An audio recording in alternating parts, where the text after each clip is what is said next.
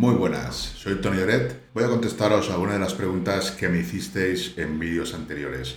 Vamos a la primera. Felicidades, buen programa. Una persona con 46 años que no usa química debe tener algún cuidado en las rutinas de entrenamiento y la nutrición. Al entrar en etapa de volumen se puede hacer de forma regular o por la edad es necesario cambiar el método de entrenamiento o de alimentación. A ver, em, cuidado con las rutinas de entrenamiento y la nutrición, pues el mismo que cualquier otra persona. O sea, entrenar en, base a tu capacidad de recuperación. Quizás no usar cargas, no cargas elevadas, sino porcentajes de 1RM demasiado elevados, al 90%, al 95%, quizás. Depende de tu planificación, ¿eh? porque realmente se puede, 46 años aún eres joven, puedes hacer lo que quieras. Pero si tienes dolores articulares y tal, pues entonces eh, moderar lo que serían las cargas y en cuanto a alimentación, saludable, superávit o déficit, dependiendo de la fase que quieras. Y en cuanto al volumen, sí que te diría que no hicieras un superávit demasiado agresivo, ¿vale? Porque es muy probable que cojas más grasa que otra cosa. Hay que ir a partir de cierta edad con mucho más cuidado en ese aspecto porque luego la grasa cuesta más de quitar, ¿vale? Es un consejo que te diría yo. En el caso de hacer un volumen, asegurarme de que realmente estás definido antes de empezar una etapa de volumen y empezarla pues de una forma muy progresiva, mm, subiendo de peso muy poco a poco, tratando de minimizar la ganancia de grasa. Prácticamente igual que una persona mucho más joven, pero teniendo especial cuidado sobre todo en eso, ¿no? En no coger demasiada grasa, no alargar demasiado una etapa de volumen, en cuanto haya un poco más de grasa de la necesaria ya, cortarlo directamente. Y el entrenamiento, no, el entrenamiento con 46, 46 años, yo digo que hay gente que está muy, muy fuerte. De hecho, a partir de ahí empezamos quizá a perder algo, pero realmente se pierde cuando dejas de entrenar. Sin dejar de entrenar puedes estar perfectamente fuerte. Es como digo, pues controlar la recuperación, tener en cuenta ese detalle, al igual que cualquier otra persona de cualquier edad, y ya está. Eso es lo que te va a indicar cómo puedes o debes entrenar, lo que es la recuperación. Felicitaciones, campeón. Gracias. Pregunta. ¿Se puede estar en leve déficit y aún así ganar fuerza en en PR máxima, o sea, hacer récord personal en máximas, estando en déficit. A ver, poder, poder se puede. Y, es bastante factible. Eh, cuando entrenamos fuerza tenemos dos tipos de adaptaciones, las adaptaciones específicas y las no específicas. Las específicas van a ser adaptaciones directamente relacionadas con el gesto, con el movimiento que practiques. Esas adaptaciones sí que puedes mejorarlas aunque estés en déficit. Serían adaptaciones neurales, y adaptaciones en la mejora de la técnica. Entonces tú, aunque estés en déficit, puedes mejorar técnica y puedes continuar teniendo adaptaciones neurales. Si es un ejercicio en el que no has llegado a tener esas adaptaciones de una manera muy, muy elevada, que no llevas tiempo, mucho tiempo con ese ejercicio, sí que puedes obtener mejoras en fuerza y mejorar de semana a semana incluso. Por ejemplo, ponte en déficit, elige un ejercicio nuevo y ponte a trabajar con él. Seguro que las primeras semanas vas a mejorar en fuerza. ¿Por qué? Por adaptaciones neurales y de mejora en la técnica en el ejercicio. No es lo ideal, no es lo ideal estar en déficit y mejorar y tratar de mejorar la fuerza, pero poderse se puede. Pero como digo, pues eso, no es lo ideal. Y, se puede, también depende cómo sea el déficit, si el déficit es muy agresivo, pues entonces ya seguramente va a ser que no. Y también depende también de tu nivel. En este caso, las adaptaciones neurales, las específicas, aunque tengas un nivel avanzado, se dan, ¿vale? Al cambiar un ejercicio nuevo, pues se dan siempre ese tipo de adaptaciones. Las no específicas eh, cuestan más, sobre todo en intermedios o avanzados. Buenas, Toyo. ¿Por qué puede ser que en esta definición haya acabado con el mismo porcentaje graso que la definición anterior y la cintura me la haya más ancha? Ah, el haber cogido más masa muscular después de esta definición puede tener algo que ver Em, ¿Por qué puede ser? Realmente, si estás con un porcentaje de grasa que la definición anterior, la cintura no debería ser más ancha. Aquí seguramente el problema sea en cómo mediste el porcentaje de grasa, en qué te basaste para medirlo. Lo que suelo hacer yo al terminar la definición es medir todos los pliegues y medir el peso. Entonces, en una siguiente definición, para saber si hay más masa muscular, tienes que calcular los pliegues, a ver si hay menos pliegue o como mínimo igual, y luego a ver si hay más peso. Si lo mediste así, no solo por, la, por el perímetro de cintura, porque si midiste el perímetro de cintura pueden haber muchos errores ahí, ¿no? Y, y, bueno, por la masa muscular no. La masa muscular no te, va a hacer, no te va a hacer la cintura más ancha, a no ser que fuesen muchos kilos. Lógicamente, una persona cuando pesa 80 kilos definido, no va a tener la misma cintura que cuando pesa 100 kilos definido. Son 20 kilos de diferencia en la estructura, entonces también hay carne que se va a meter en, todo el cuerpo, toda la zona media. Va a haber carne ahí nueva también y eso va a ensanchar la cintura. Pero por 5 kilos de masa magra no te puede, no te puede ensanchar la cintura. Yo pienso que probablemente, quizá me equivoque, pero probablemente sea que no has medido bien lo que sería el porcentaje de grasa, ¿vale? Hay muchas fórmulas para calcularlo y lo más, para mí, lo más ideal es medir los pliegues Así puedes ver la diferencia entre una definición y la siguiente. No sé si lo hiciste así, pero por masa muscular tendrían que ser muchos, muchos kilos para que la cintura empiece a hacerse más grande. Eh, gracias por tus vídeos, bastante claros e informativos. Mi pregunta es, ¿por qué se habla de entrenamiento de bombeo en ciertas ocasiones o al finalizar alguna serie para meter sangre al músculo ¿Y por qué venden productos para aumentar el flujo sanguíneo aludiendo que es bueno porque entra más sangre al músculo, transportando más nutrientes a este? Cuando la técnica de oclusión hace supuestamente lo contrario. Desde mi punto de vista y mi desconocimiento, son técnicas totalmente contrarias. ¿Cuál sería mejor?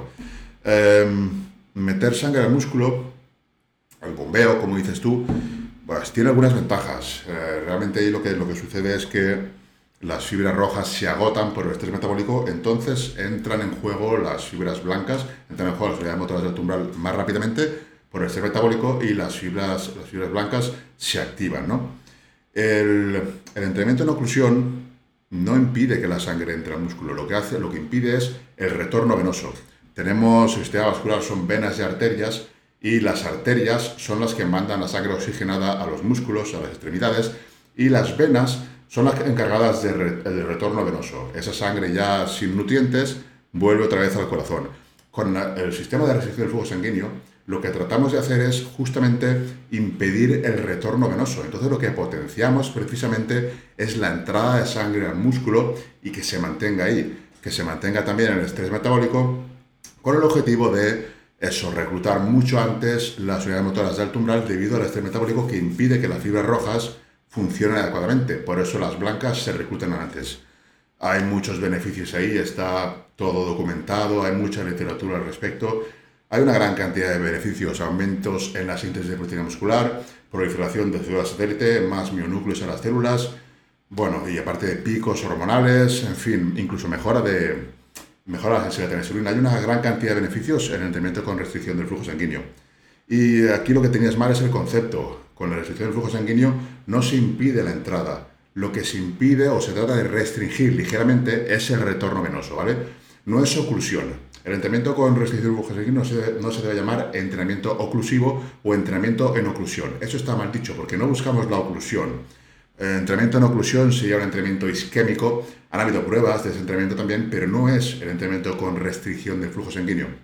Nosotros hablamos de una restricción y no de una oclusión. Podemos hablar de bandas de oclusión porque sirven para ocluir el flujo, pero no lo ocluimos, lo restringimos y sobre todo el retorno venoso. Dejamos que la sangre que pasa por las arterias llegue a las extremidades, oxigene el músculo, bueno, oxigene. Y, y luego lo que evitamos es el retorno venoso con esa restricción del flujo sanguíneo. Espero haberme explicado. Eh, qué privilegio tenerte, sigo muchos youtubers, pero desde el entierro de Fitness no había nadie que nos dedicara su tiempo valioso respondiendo a nuestras dudas. La mayoría edita vídeos que lo te cuento. Yo hago un intermitente de 18 horas y entreno solo con aminoácidos. Y al final del entreno rompo el ayuno, incorporo carbos, aunque estrictamente la alucina de los aminoácidos ya rompen el ayuno. Pero digamos que entreno sin glucógeno muscular. ¿Tú practicas el ayuno intermitente? ¿Qué opinión tienes de él? Ya que la salud es también una variable a tener en cuenta mientras buscamos eh, ya sea fuerza o hipertrofia.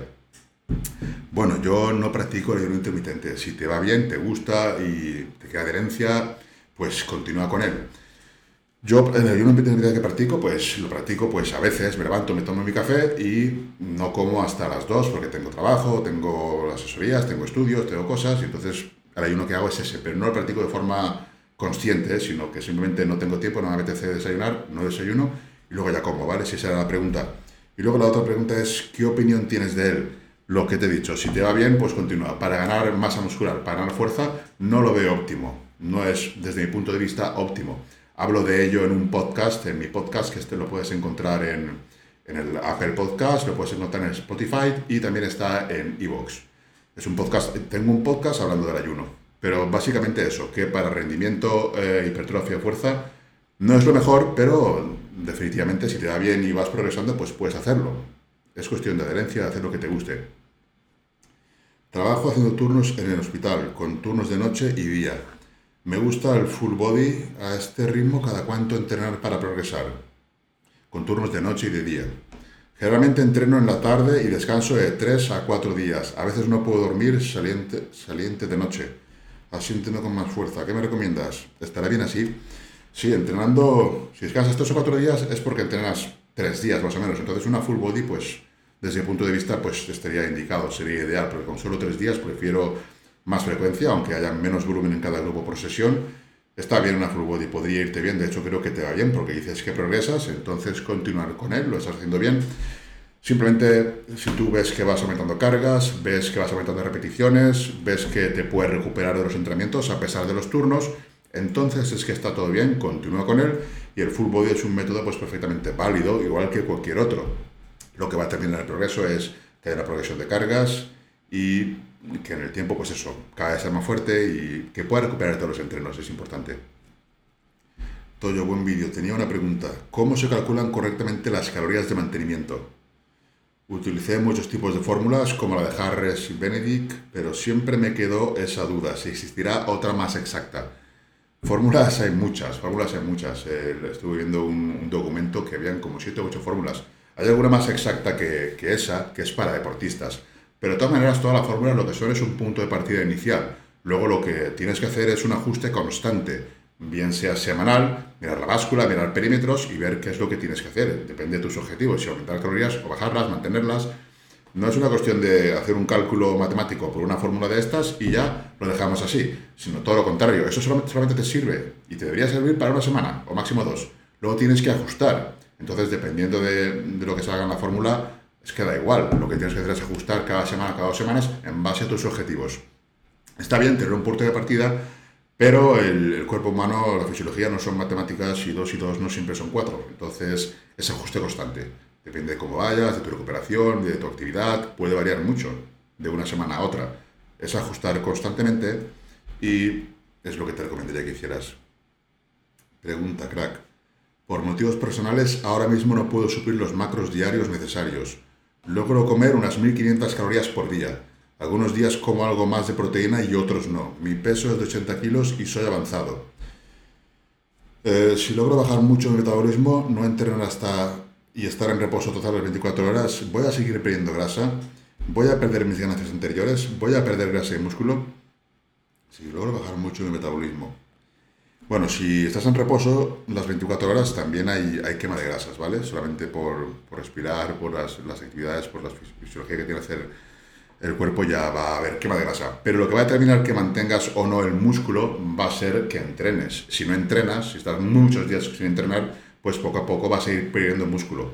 Y además estás en un déficit muy agresivo, el déficit, el superávito déficit, lo que va a hacer es que pierdas o ganes grasa. Pero lo que es la cuestión de mantener o ganar músculo, eso lo va a determinar el entrenamiento. La dieta va a decir si, si, vas a ganar o vas a perder grasa, pero el entrenamiento va a ser el que dictamine si ganas o pierdes músculo.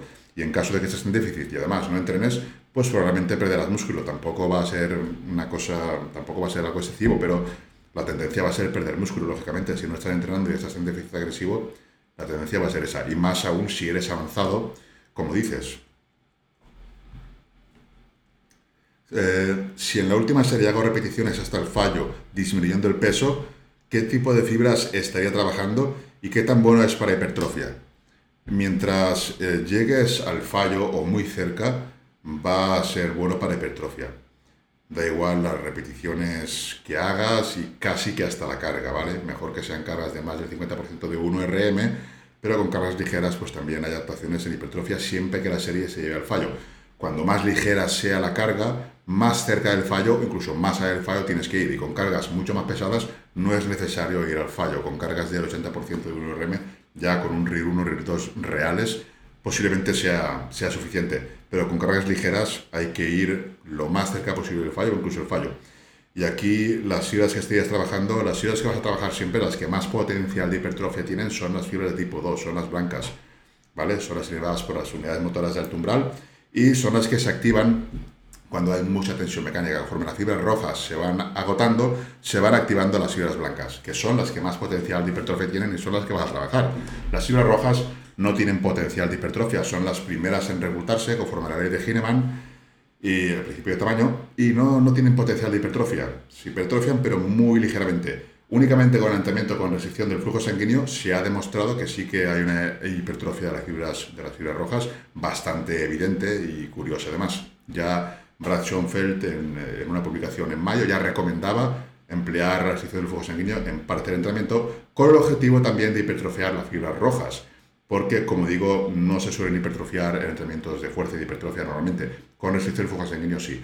Y en base a conseguir una mayor hipertrofia de todas las fibras, si te interesa, lo que deberías de hacer es aplicar la restricción del flujo sanguíneo con el fin también de hipertrofiar las fibras rojas.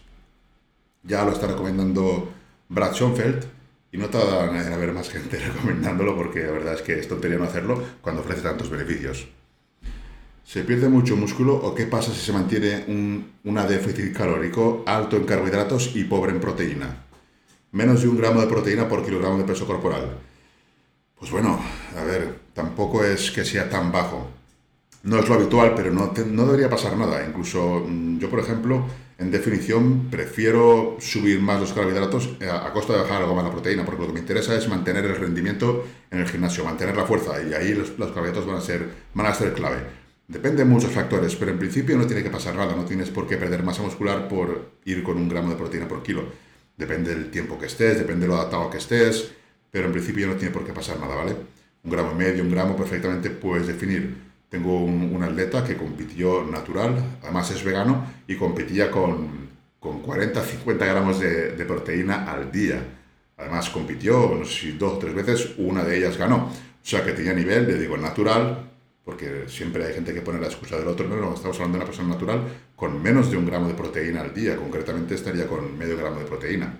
Pesando casi 80 kilos, 40 gramos de proteína al día es medio gramo. O sea que poder se puede, como digo, depende del adaptado que estés. Este chico venía mucho tiempo ya de una proteína muy baja, todavía está, no tiene ningún problema, funciona perfectamente. Además, haciendo solamente una comida al día, que yo tampoco estoy de acuerdo con eso, pero como digo, lo importante es lo que le vaya bien a uno. Si a uno le va bien así, pues no tiene por qué cambiarlo al menos lo óptimo, pero si estás muy adaptado, el cuerpo se adapta a todo lo que, lo que haga falta, es muy adaptativo. Entonces yo no creo que vaya a pasar nada, puedes comprobarlo. Lo más importante, como digo, es que mantengas la fuerza, mantengas el rendimiento y eso será un buen indicativo de que no estás perdiendo masa muscular. Mientras mantengas un buen rendimiento, mm, vamos a dar por hecho que no estás perdiendo masa muscular. Que, que pierdas rendimiento tampoco significa que estés perdiendo masa muscular, simplemente si no tienes energía disponible, pues lógicamente no vas a mover ni las mismas cargas, ni vas a aplicar el mismo volumen de entrenamiento. Además, la recuperación, como es peor, cada vez es peor, la fatiga se acumula y es evidente y normal que pierda rendimiento estando en déficit. Quizás subiendo carbohidratos y bajando la proteína consigas mantener buenas sensaciones, buen bombeo, buen rendimiento y probablemente hasta te vaya bien. O sea que no te rayes por estar solamente con un gramo. Si a ti te da bien, está perfecto. Vamos a dejarlo aquí y recordaros que ahí abajo tenéis un mensaje. Si respondéis a este mensaje, que es donde pido las preguntas, las contestaré, trataré de contestarlas en un próximo vídeo. Un saludo y hasta la próxima.